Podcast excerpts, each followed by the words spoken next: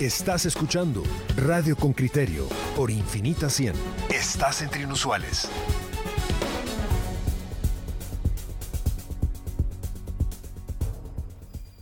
Bueno, aquí estamos de regreso en este maravilloso miércoles, digo yo. Que nombre que viernes, viernes de todos los dolores, dice Juan Luis, de 12 de abril. Eh, como Pedro, Débora Castañón nos acaba de mandar una imagen. Así exactamente es como preparaba el, el bacalao.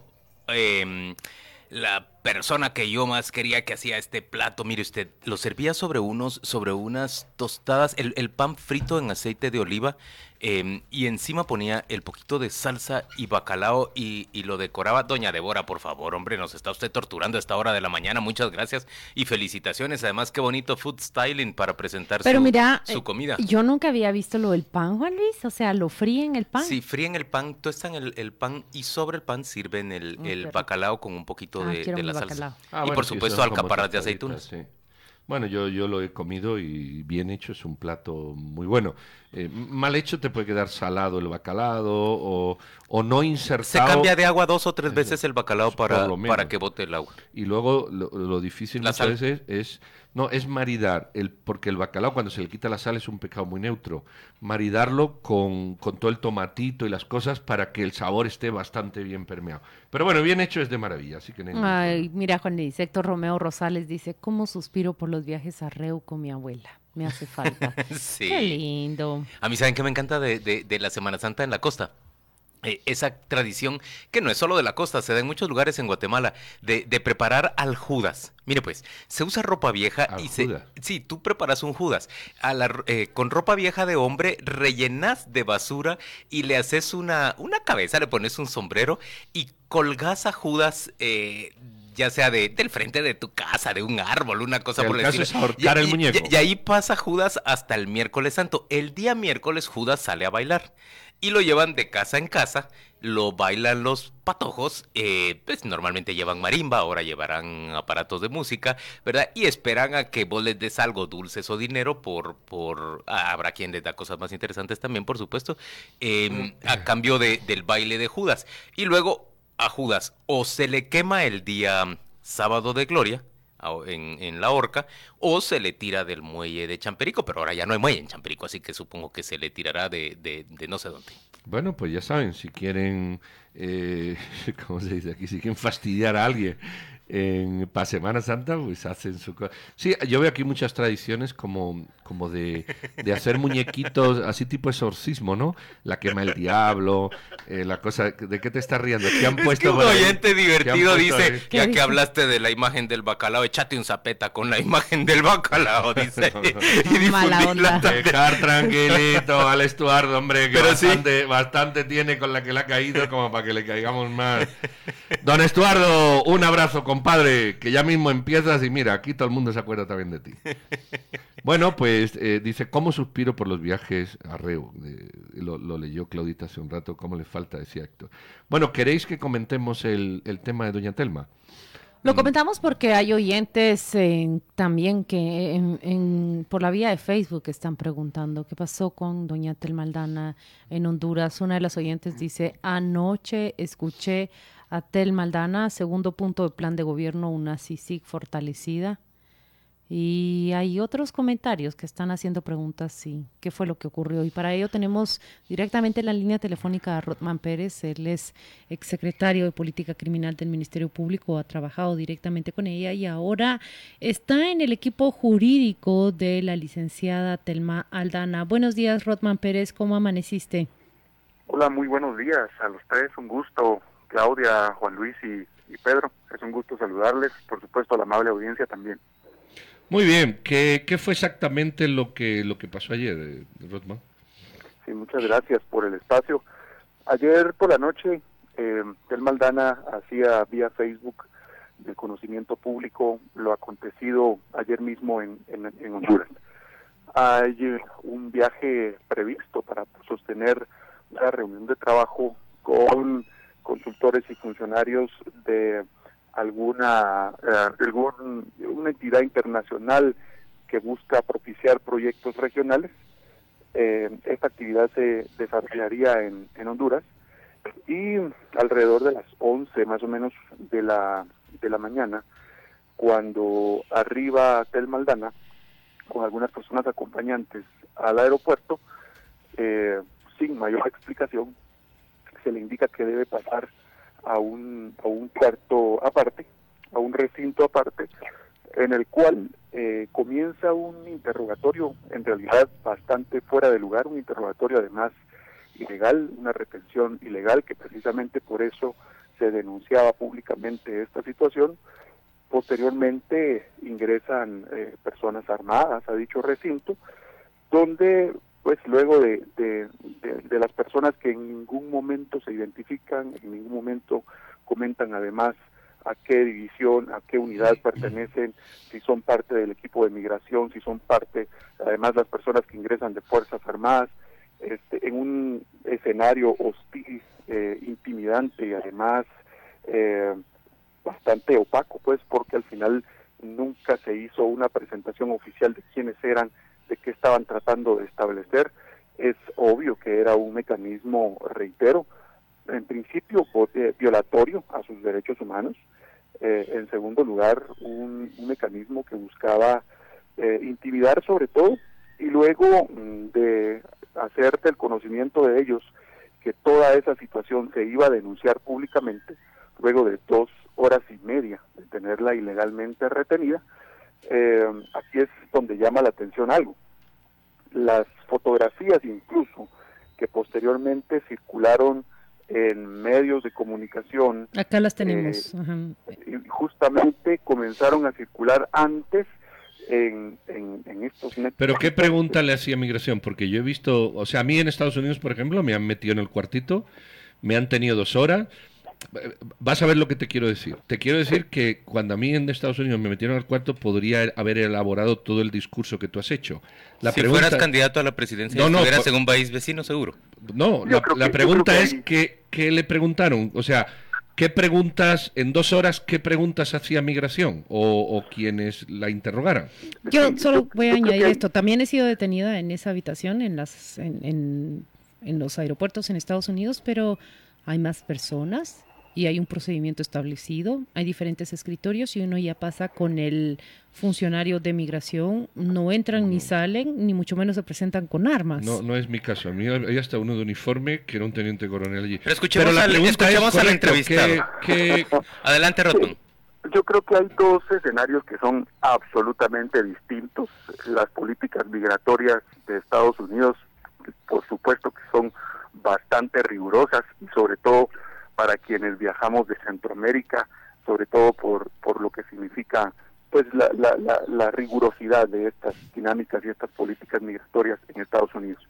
En Centroamérica no pasa lo mismo. Recordemos además, desde el año 2006 somos parte eh, de la región centroamericana del famoso convenio CA4, que permite la libre locomoción por ser precisamente países del Triángulo Norte eh, la libre locomoción de los de los de los de las personas oriundas de Guatemala, Honduras y El Salvador.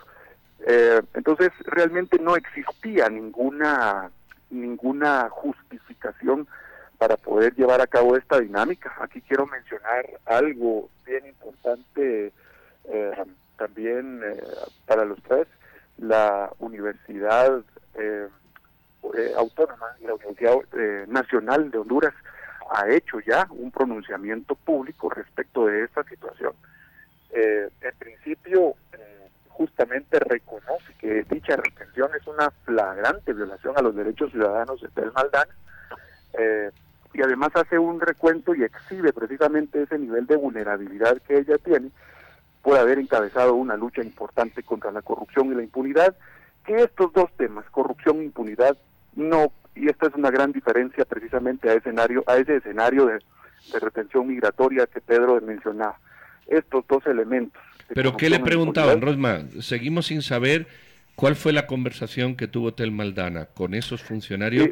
o sea, en esas dos horas, ¿qué era, qué era, ¿cuál era el tema? Haciendo todo un interrogatorio respecto del marco de los motivos de la visita al país, este, sobre con qué personas se iba a reunir, este, dónde iba a ser la reunión, cuánto tiempo era la permanencia, qué tipo de actividad se iba a desarrollar. En realidad, pues por supuesto, luego de, hacer las, las aclaraciones correspondientes y, la, y trasladar la información correspondiente, pues yo creo que se, se hacía realmente una, una, una situación más allá de un interés real migratorio, es evidente, y aquí es donde justo... O sea, no era un problema de pasaporte, no era un problema de... No, en absoluto, en absoluto. Yo creo que aquí, por eso mencionaba esto, estos dos elementos de haber encabezado lucha contra corrupción o impunidad, creo que son dos elementos que desafortunadamente unen a dos gobiernos, el gobierno hondureño y al gobierno nacional guatemalteco, dos personajes que han sido precisamente cuestionados, eh, Juan Orlando Hernández y Morales, eh, precisamente por sus bloqueos evidentes a este tipo de luchas contra corrupción e impunidad, por su, eh, por supuesto, por sus cuestionamientos en materia de transparencia y de cumplimiento de la legalidad de, ambos países y que pues es evidente que eh, eso es lo que se ha denunciado, una manipulación en realidad de este escenario. Telma Aldana desistió de ingresar al territorio hondureño y prefirió tomar el vuelo de vuelta. Sí, yo, yo, yo quiero mencionar esto. Ella también lo, lo decía ayer en su, en su aparición pública. Eh, estos funcionarios le, pedían y le exigían que pudiera este, llenar oficialmente documentos donde eh, ella se retiraba voluntariamente, como quisieron justamente, eh, como lo posicionaron ellos en su comunicado oficial. Obviamente después de estas dos horas y media, donde se eh, fue bastante enfática eh, Estel Maldana y el equipo que lo acompañaba, que de estas circunstancias iba a tener conocimiento la comunidad internacional y sobre todo una comisión interamericana de derechos humanos que conoce todos los antecedentes hostiles y de violaciones a derechos humanos de Tel Maldana. Entonces, luego de esas dos horas y media, ellos de alguna manera pues se dan cuenta que esto va a ser público, se dan cuenta que pueden existir repercusiones este, no solo en el sistema interamericano, sino repercusiones legales a lo interno en Honduras. Eh, luego de esas dos horas y media, pues parece hay un escenario ahí donde dicen, bueno, después de todo esto pase adelante. Obviamente no eh, ah, estoy leyendo la prensa, estoy leyendo la prensa de Honduras y la quiero enlazar con una pregunta que, que hacen en redes eh, Telma llegó en un avión privado. ¿Tiene algo que ver ese tratamiento que estamos eh, tachando de irregular, y no, digo que no lo sea, en relación, por ejemplo, con, con el ingreso en un vuelo privado de alguien mm, que no es el procedimiento migratorio eh, normal de un vuelo de un vuelo regular. ¿De quién era el vuelo? ¿Pudo, pudo ser eh, una llamada de atención el avión en el que llegó más que la persona? No, de ninguna manera puede ser esto, pero yo recuerdo este, y precisamente hago mucho énfasis en el CA4. Uno puede ingresar realmente a Honduras y a El Salvador a pie, en bicicleta, en bus, en vehículo, en vuelo privado, en vuelo comercial, que en realidad nunca tendría que existir esta dinámica que se dio. Hay un hay un convenio que está vigente y yo creo que más que el convenio, la realidad este nos nos nos nos pone en evidencia que nunca se dan este tipo de, de, dinámicas como las que ocurrió ayer.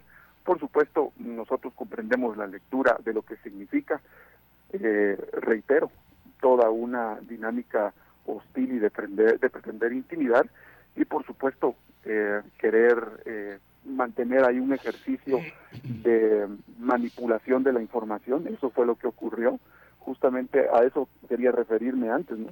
los grupos de estas cuentas asociadas, de los famosos net centers, de las cuentas asociadas a la lucha, a, criticar, a demeritar la lucha contra la corrupción, a demeritar el trabajo de CICISA, a demeritar el trabajo de Tel Maldana, fueron precisamente las cuentas que comenzaron a divulgar estas fotografías que curiosamente luego aparecen ya en medios oficiales en Honduras. Entonces, eh, pone en evidencia en realidad toda una comunicación existente entre ambos países en esta en esta dinámica. Rotman, ¿de, ¿de, quién era el, el, avión privado que se detalla en las notas de prensa? Eh, tengo entendido que es un, es un vuelo contratado. No tengo mayores detalles en este momento, pero con mucho gusto podemos podemos darlos a conocer oportunamente. Tengo entendido eso, que es un vuelo que se contrató precisamente porque la dinámica de la reunión era realmente de, un par de horas, con terminar la reunión, y retornar al Salvador. ¿Hacia dónde se dirigía ella? Podemos conocer con quiénes era la reunión, sus contrapartes. ¿Cuál es el trabajo que está haciendo ella en este momento y cómo se encuentra en El Salvador? ¿Hay una orden de captura acá en Guatemala? ¿Cuál es la dinámica que sigue día a día la ex fiscal? Eh, la dinámica es ah, bastante fuerte en materia de avanzar en los contenidos programáticos de plan de, gobierno. Hemos visto eh, varias eh, imágenes recientes de los de los días anteriores de esa misma dinámica. Hay un interés muy fuerte en poder dar a conocer cada vez más cada, eh, los, los diferentes ejes y los diferentes proyectos que van a ser parte del plan de gobierno. Eso es uno. Eh, precisamente la reunión del día de ayer obedece a esa lógica.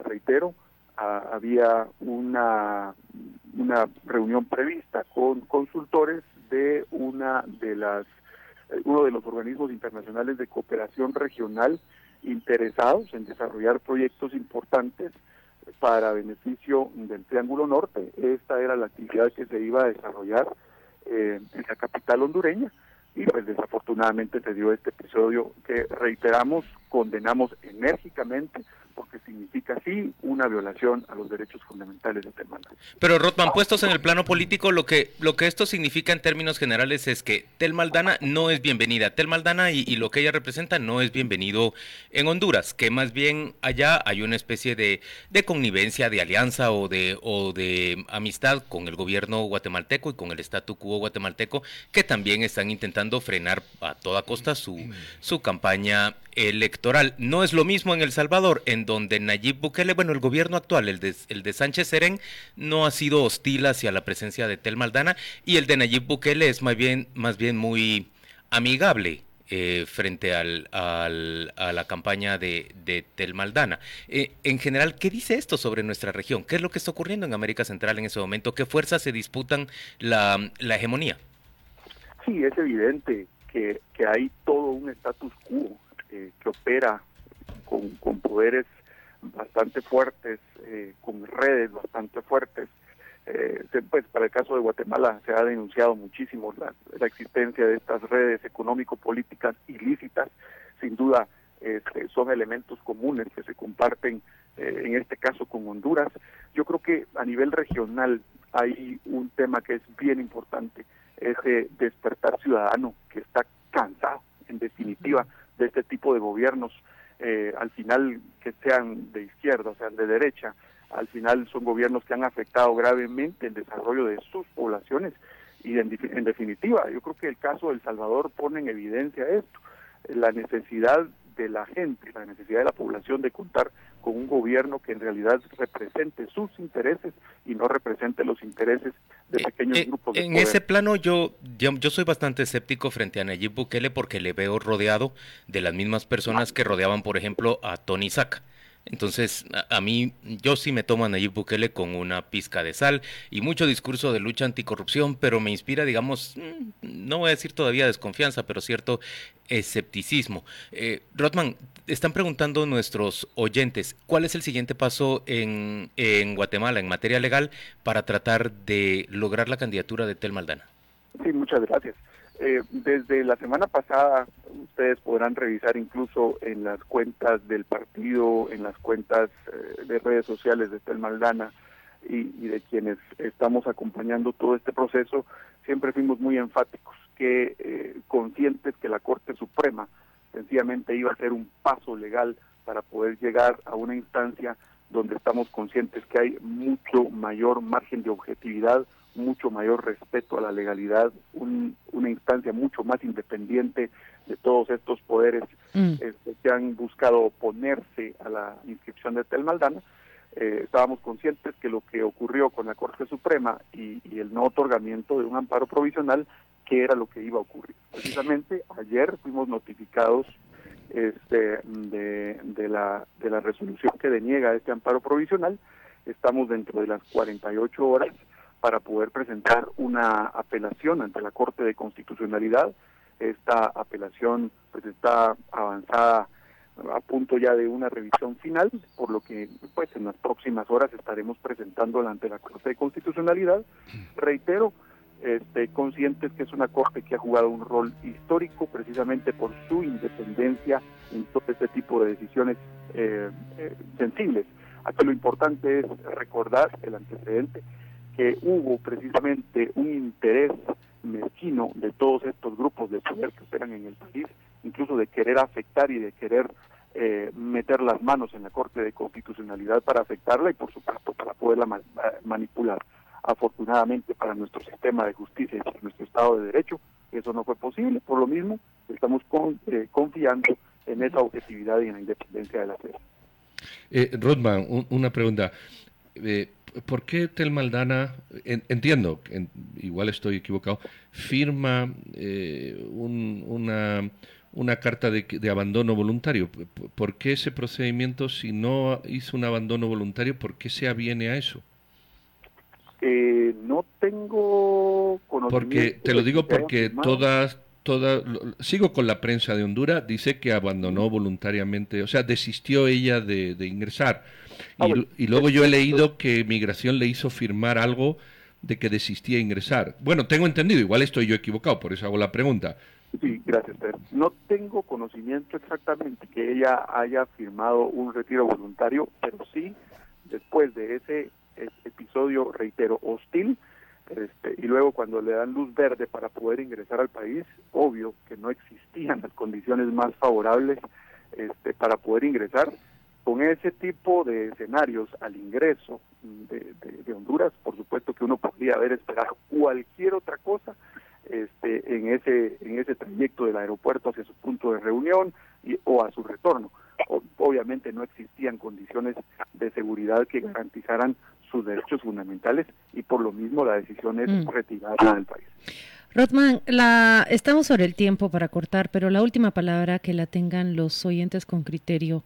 Eh, están preguntando por qué no se presenta al juzgado a aclarar su situación. Carla Rivillaga, por ejemplo, dice, la apoyo a la ex fiscal, pero me llama la atención por qué no está aquí para aclarar su situación. Así en la línea hay otros oyentes que dicen, ¿por qué no regresa a Guatemala? ¿Por qué no llega a ese juzgado a aclarar la situación y que los guatemaltecos sepamos de qué se le acusa y qué fue lo que ocurrió en ese famoso contrato con el decano de la Facultad de Derecho de la Universidad San Carlos? Sí, yo creo que es bien importante mencionar que si el sistema, particularmente en este caso, tuviera la independencia y la objetividad necesaria para poder ventilarse este, en, el juzgado décimo, por supuesto que sin duda lo habría hecho. Eh, yo creo que esto es bien importante, pero escuchar eh, precisamente elementos que ponen en duda esa imparcialidad, que ponen en duda esa objetividad, por supuesto que no generan la confianza que cualquier ciudadano estaría este, exigiendo al momento de querer ventilar una situación legal. Elementos como las declaraciones del fiscal que menciona que precisamente tuvo que correr, obviamente porque se venía la inscripción de Tel Maldana como candidata, eh, declaraciones, eh, pues el caso está en reserva, pero ya se conoció, por ejemplo, que cuando me apersono al proceso, el juez decide no solo negarme el acceso al expediente, sino certificarme lo conducente este, al Ministerio Público para que se indague si mi actuación como mandatario legal, figúrense ustedes, este, riñe o no con la ley penal, es sencillamente absurdo. A ti, que te investiguen. Eso es lo que el juez decidió, que te investiguen a ti por, por apersonarte como el mandatario de ella.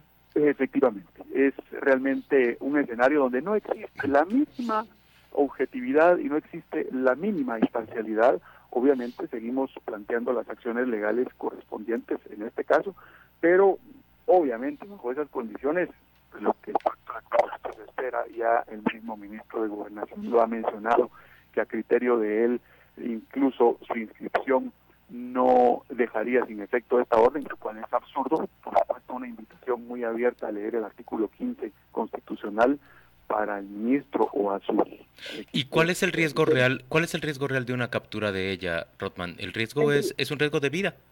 El riesgo real es, por supuesto, una, una vulneración a su integridad, una vulneración a su seguridad y, por supuesto, no descartar una vulneración a su vida misma. Muy bien, Rodman, pues muchísimas gracias por aclarar estos puntos. Te deseamos un buen fin de semana y una mejor Semana Santa y siempre seguimos aquí en contacto. Saludos muy cordiales. Muchísimas gracias a ustedes, un feliz descanso también, ya sea en la ciudad o en la playa. Un fuerte abrazo y que podamos estar también muy pendientes del acontecer de este proceso. Así será, Rodman, estaremos pendientes. Con gusto. 100. Que lo distinto te encuentre.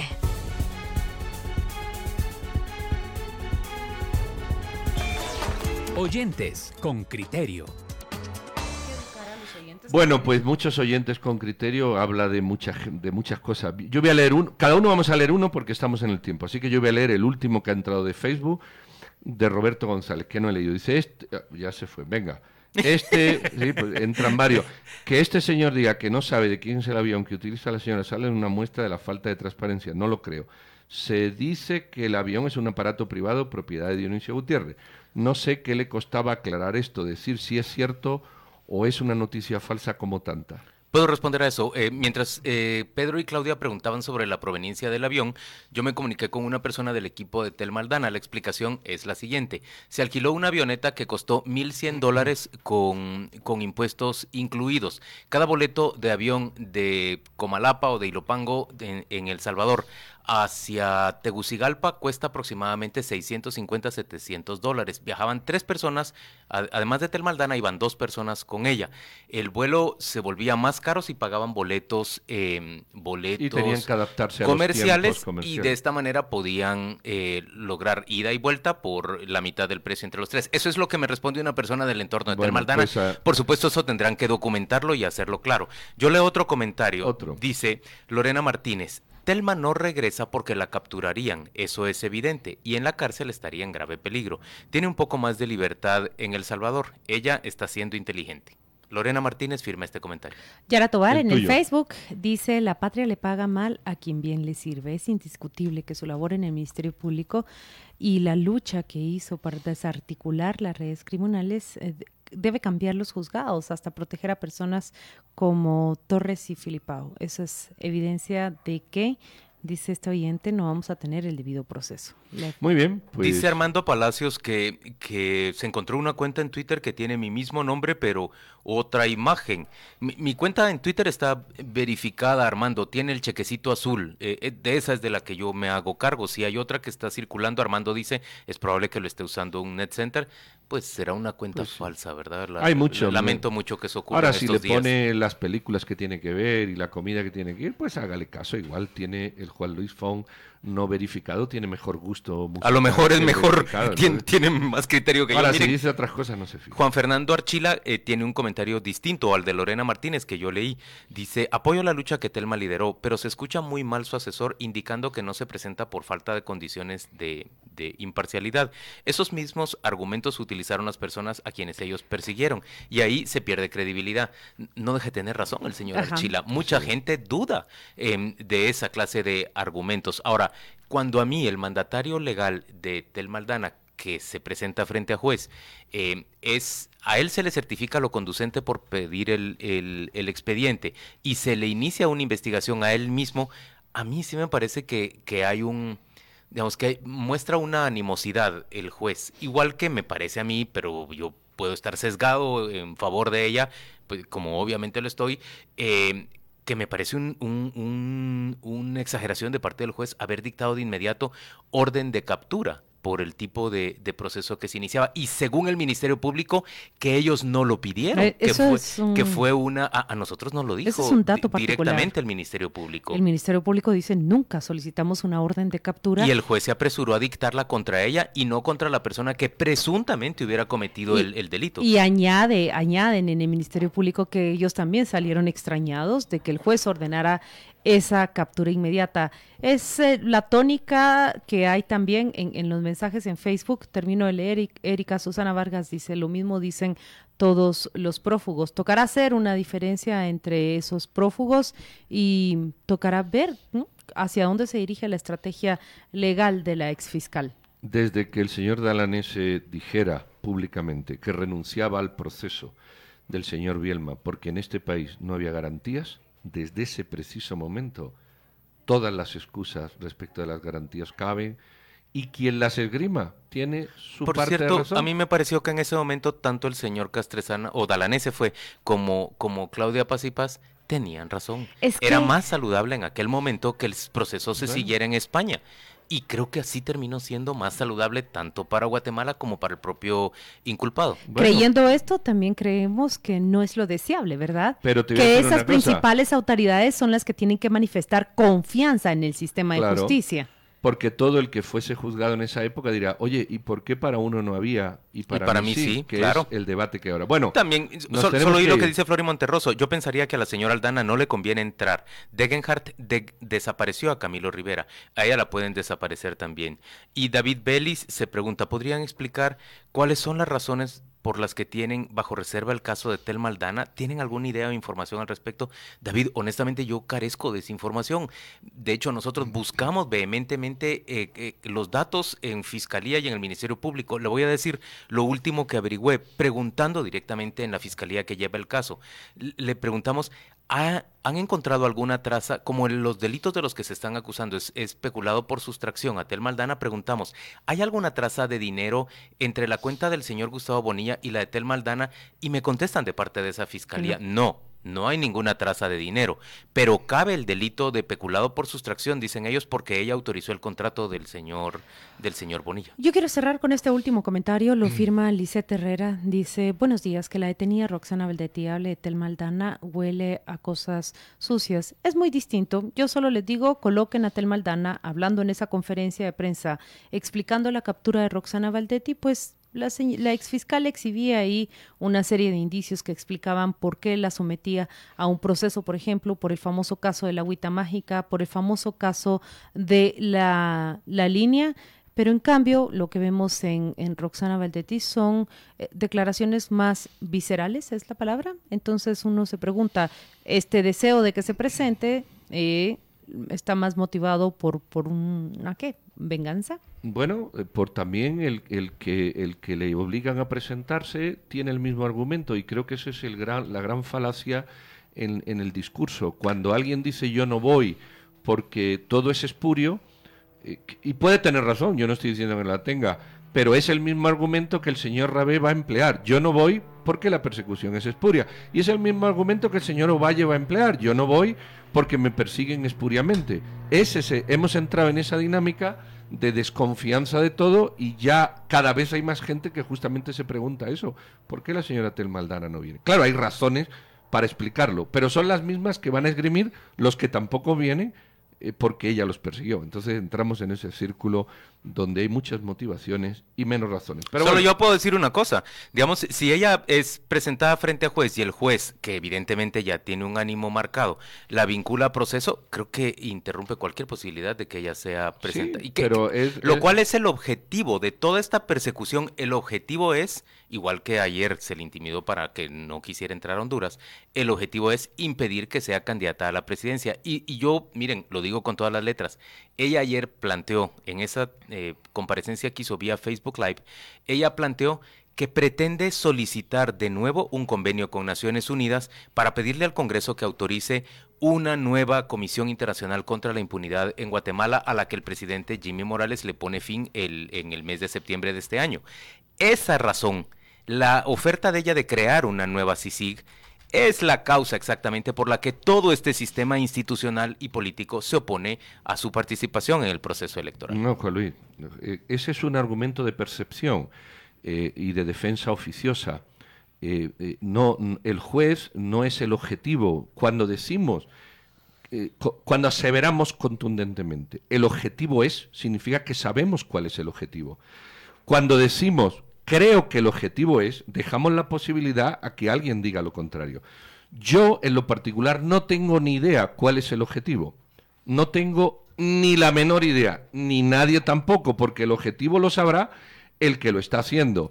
Mm, creo que no podemos hacer ni debemos hacer una defensa oficiosa de Telmaldana. Hacete cargo de tus declaraciones y me parece muy bonito que vos jugues a esta, digamos, a este escepticismo, a esta ingenuidad tan, tan fantástica. Yo la celebro. En mi caso, yo me hago cargo de mis propias declaraciones y por favor no me des lecciones sobre cómo debo hablar. Eh, yo tengo convicción, tengo bien claro que aquí lo que hay es un objetivo directo para impedir que en Guatemala esta persona participe por el riesgo de que gane y que ponga en práctica una nueva Comisión Nacional contra la Impunidad. Que tengo razones para tener esa convicción, se las puedo explicar. Creo que la, entrevista ayer con el señor Conde ilustra buena parte de eso. Pero vos tenés razones para, para tu escepticismo o para tu ingenuidad. Me parece muy bien. No, pero yo, tengo las mías. De acuerdo, pero lo mismo que tú no quieres que yo te diga cómo hablar, tampoco juzgues cómo hablo yo. Yo no hablo con ingenuidad. Tú hablas con una certeza de la que careces. ¿Sabes por qué? Porque tú no conoces el caso. Y aquí cada vez se está haciendo una defensa oficiosa de Telmaldana. Y aquí no se tiene que hacer defensa. Aquí se tiene que decir, yo creo que lo que está ocurriendo apunta a esto. Y lleva razón en eso. Igual que cabe decir, yo creo que esto puede tener otras razones. Y que cada quien sabe sus razones. Pero cuando alguien desde un micrófono dice, el objetivo es significa, significa que sabe lo que es el objetivo. Bueno, yo lo sostengo. No, tú puedes decir, yo creo lo que es el objetivo. Vos, puedes creer lo que querrás. Yo sostengo lo que estoy diciendo. Yo creo firmemente, estoy convencido, estoy convencido de que lo que se está procurando es la manipulación del sistema de justicia con argumentos que a mí me parecen francamente débiles o tenues para impedir la candidatura de Tel Maldana con el objetivo de impedir, por supuesto, que en Guatemala se desarrolle una nueva Comisión Internacional contra la Impunidad. Eso lo creo firmemente y lo sostengo firmemente. Que lo crees, Es mi convicción. eso sí. Ahora, que vos no lo creas. No, no, no, no, no, no. Yo lo que te refuto es, cuando tú dices el objetivo es, eso sí te lo ah, refuto, porque tú estás consolidando una cosa que, que, que dices... El objetivo es impedir la candidatura de Tel Maldana. Bueno, ok, pues yo creo que el objetivo nadie lo sabe. Y cuando alguien dice el objetivo es,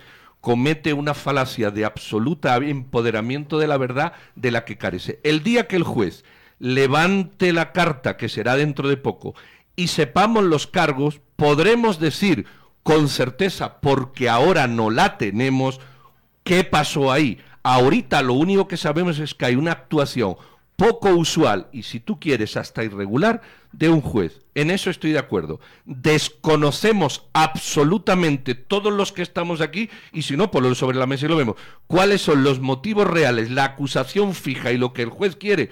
Porque no se sabe. Entonces solo podemos suponer, creer, pensar, imaginar, pero no afirmar, yo tengo, saber Yo tengo suficientes elementos de convicción, y no solo uno los de este proceso, en los que encuentro ya suficientes elementos, como por ejemplo que el argumento de la salida temporal por medio de, los registros de migración del catedrático eh, supondría que él no se presentó a todas las clases, cuando nosotros mismos aquí, desde estos micrófonos, hemos discutido con quien nos ha dicho que sí dio clases en el Ministerio Público, solo con eso, a mí se me forma suficiente convicción para entender que Junto a eso, además la manipulación que desde el Congreso se hizo de la Contraloría para que se planteara el otro caso en su contra, más el tercer caso que tiene que ver también promovido desde el Congreso y por sus enemigos directos respecto a la compra del edificio, que lo que hay es toda una, una eh, un proyecto urdido para impedir la participación de esta persona en las elecciones. No me, cabe, no me cabe la menor duda. Eh, está bien, si alguien duda, perfecto, celebro que tengan, que tengan esa capacidad de escepticismo. En mi caso, yo tengo convicción. Pero te voy a decir en un argumento que siempre te apoyas y que no quieres reconocer el resto había cinco cláusulas que cumplir en el contrato. Siempre interesadamente se dice, y dio las clases, y dio las clases, y dio las clases, y se sigue con las clases, y venga con las clases, y nos dijeron de las clases. Hay cinco apartados en el en, se los leo, Se los leo oyentes. No, ya los leí ayer. ¿Cuáles son las cinco Pero déjame, déjame que Preparar las clases, no, no, dar las clases, calificar las clases y rendir un informe sobre las clases. Incierto, mentira, Juan Luis. Tú sabes que no porque te lo pasé ayer. No es eso. Eso es una interpretación otra vez interesada. Es dar la clase y hacer cuatro cosas más. Y como no sabemos, porque no lo sabemos, en qué se basa el juez, no sabemos si es por dar las famosas clases, que es lo único que se dice, o por no cumplir los otros cuatro apartados. Y hasta que el juez no lo revele, Todo lo demás tiene una posición eh, eh, que no es la certeza. La credibilidad, pues cada uno cree lo que quiere. Si hay quien cree en Dios y quien no cree en Dios, ¿cómo no vamos a creer lo que con criterio siendo desmentido como lo estoy siendo por, por Pedro? Les leo exactamente. Dice, de los servicios, ejecutar actividades docentes de capacitación, presenciales o virtuales para el personal del Ministerio Eso Público. Es dar clases. De acuerdo con los lineamientos y requerimientos metodológicos y administrativos estipulados en la unidad de capacitación de la institución. Que no sabemos cuáles son. Eso es dar clases. No, no, que no sabemos cuáles son eso último. Claudia, no. No engañemos. que no sabemos cuáles son los requerimientos vuelvo a de leer, la unidad de Vuelvo a leer. Ejecutar actividades docentes de capacitación presenciales y virtuales para el personal del Ministerio Público de acuerdo con los lineamientos y requerimientos metodológicos y administrativos estipulados por la unidad de capacitación de la institución. Desarrollar herramientas de evaluación de cada uno de los cursos de capacitación que ejecute.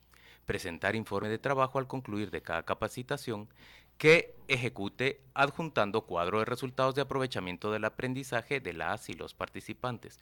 Por último, dice cualquier otra actividad que le requiera el director de la unidad de capacitación. Ahí está. Ah, me faltó uno. Elaborar guías didácticas para, para las clases que va a brindar. Eso es. Eso es todo lo que tenía que hacer y hasta que el juez nos revele, yo no me atrevo ni a afirmar ni a desmentir. A creer, pues, pues a creer, creemos lo que cada uno quiera es hora de que Yo creo que es un debate semántico el que vos desarrollas y, creo que, que es entre lo semántico y lo ideológico nos podemos Está bien, pero yo tengo yo tengo mi convicción, vos tenés la tuya, está bien, perfecto. Pero ¿sabes cuál es mi convicción, Juan Luis? Que no estoy convencido de nada. Esa es mi convicción. Y tú estás convencido de algo. Tu convicción es dudar. Exactamente. La mía no. La mía, en, este caso yo tengo suficientes elementos para llegar a una convicción. Ahora, pues fíjese cómo hemos llegado a un acuerdo. La mía es dudar. Que eso a vos no te guste, perfecto. No, no, no, no. No me gusta, no. no ni me gusta ni me gusta. la mía. Si empezaste descalificando mi idea de, de, que yo tengo una convicción. No, yo descalifiqué tu aseveración. Pues El objetivo es, eso es lo que yo descalifiqué. No se puede afirmar, el objetivo es porque no se conoce. Ahora, creo que el objetivo es, lo entiendo. Solo le doy un elemento más, oyente, con criterio. ¿Se da cuenta usted que el Ministerio Público hace una evaluación respecto a si puede solicitar o no una orden de captura internacional y a qué conclusión llega, oyente con criterio? No hay elementos para solicitar una orden de captura internacional. Yo sé, pero, sí, pero está procesándolo, ¿no? El que procesa es el Ministerio Público, el que pide el procesamiento. Luego sí hay elementos de procesamiento según el Ministerio Público. Está cooptado este sistema, señores. O sea, el Ministerio Público está cooptado. Me parece a mí que en este caso sí. Bueno. Penosamente. Ese es el argumento que utiliza el señor Ovalle. El Ministerio Público de Tel Maldana estaba cooptado pues y me cayó. Y estamos en la misma posición, lamentablemente. Dos, cosas lamento. que, coincidan los argumentos, lo lamento. Y lamento también que vos te tengas que servir del señor Ovalle para descalificar el mío. No, para descalificar el tuyo no, Juan Luis. Es que cuando se, cuando a uno no le interesa y dice el, y utiliza el discurso de el famoso Ministerio Público está cooptado porque ahora a mí no me sirve, le estamos dando pie a que los demás usen el mismo. Por eso te señalo lo que yo creo que es incorrecto. Lo único que podemos decir los que nos dedicamos a estas cosas es podemos estar convencidos de esto, pero hay que ser correcto y decir, pero no sabemos porque la información no está sobre la mesa, solo está la suposición. Otro punto que les planteo para, para su análisis, oyentes con criterio. ¿A cuántos candidatos escucha usted decir que están a favor de una comisión internacional contra la impunidad? ¿A cuántos? A una en concreto. No, Chea, lo dijo ayer diciendo que sea distinto. ¿Te leo lo que dijo Chea? Sí, queremos una, pero que sea distinto. Y aquí estuvieron dos diputados que dijeron que querían una versión 2. Dice, pienso que sí debemos eh, tener ayuda internacional, dice Chea, para combatir la corrupción, pero no debe ser la CICIG. Bueno, pues que sea otra cosa. ¿Por qué tiene que ser la CICIG? no puede ser otra eh, cosa. Eh, bueno, tú también tienes esa convicción, está bien, perfecto, que, pero yo creo en cambio que sí debe ser vía una comisión internacional contra la impunidad. Cuando veo el nivel de captura de nuestras instituciones, creo que debe ser una comisión internacional contra la impunidad. Bueno, ¿saben lo importante? Que seamos capaces de hacerlo nosotros en algún momento. Con CICIG o sin sí, Porque si sí lo hace, qué bueno. Pero si no lo hace, ¿quién lo va a hacer? A saber. Bueno, vamos a ver. Vamos a corte y regresamos.